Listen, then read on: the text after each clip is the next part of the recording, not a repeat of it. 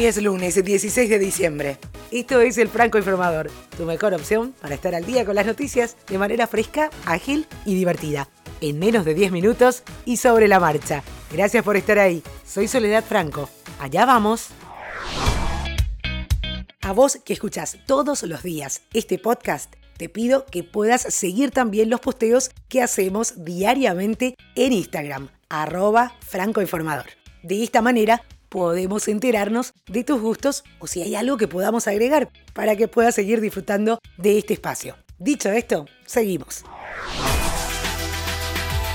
El expresidente boliviano Evo Morales dijo este domingo que se reunió en Argentina con integrantes del movimiento al socialismo para empezar a preparar la campaña de cara a las nuevas elecciones que se celebrarán en Bolivia. Morales, que llegó a la Argentina el pasado jueves y solicitó el refugio al nuevo gobierno del peronista Alberto Fernández, fue designado por el MAS como jefe de campaña de las elecciones que ha convocado el Ejecutivo interino boliviano de Janine Áñez, aún sin fecha definida.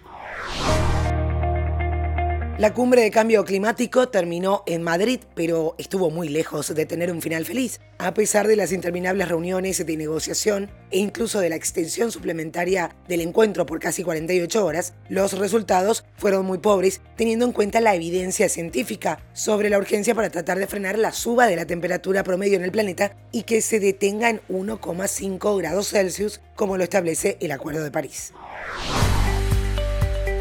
También concluyó en Qatar el foro de Doha. Durante dos días de diálogo, los líderes mundiales se reunieron para abordar los problemas más acuciantes del mundo. Más de 3.000 participantes, 302 ponentes y 104 países. El presidente Nayib Bukele de El Salvador dio el discurso de cierre. Mencionó la responsabilidad de crear un mundo soñado por cada generación desde el inicio de la civilización. Y concluyó con que tenemos los ingredientes que la humanidad nunca antes había tenido. Laurent Berger, líder del sindicato mayoritario de Francia, pidió al gobierno galo que retire el retraso de la edad de jubilación de su proyecto de las reformas de las pensiones, al tiempo que solicitó una tregua de las huelgas y los paros durante las vacaciones navideñas para no perjudicar a la ciudadanía. Estados Unidos llegó a un principio de acuerdo con China sobre las condiciones para cerrar la primera fase del acuerdo comercial tras una guerra que se extendió por más de un año y que hirió a la economía internacional. De acuerdo con las fuentes negociadoras, Donald Trump ya rubricó el entendimiento. El pacto comercial con China es una de las prioridades del mandato de Trump y si lo logra, será una victoria de cara al lanzamiento de la campaña para su reelección en 2020.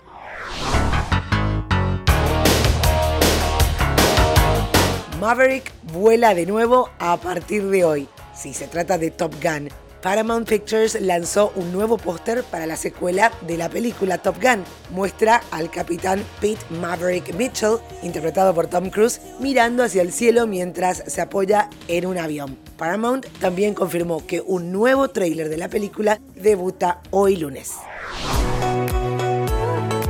Tiger volvió a ser Tiger. No solo volvió a coronarse este año en el Masters de Augusta, su primer título grande después de 11 temporadas, sino que se dio el gusto de cerrar el año como capitán y jugador en el enésimo triunfo estadounidense en la President's Cup. Tiger Woods fue el gran protagonista en la primera vez en 25 años que el capitán de un equipo juega simultáneamente. Otra pálida para Facebook. La Comisión Federal de Comercio está considerando pedir una restricción preliminar contra la compañía por la integración de sus aplicaciones, según reporta The Wall Street Journal. De aplicarse, el gobierno impediría que el gigante tecnológico unifique sus plataformas de mensajería, Instagram, Facebook Messenger y WhatsApp, como lo viene anunciando desde hace tiempo el creador Mark Zuckerberg. Dua Lipa estrenó su nuevo sencillo titulado Future Nostalgia, el cual es el tema homónimo de su próximo disco a estrenar el año que viene.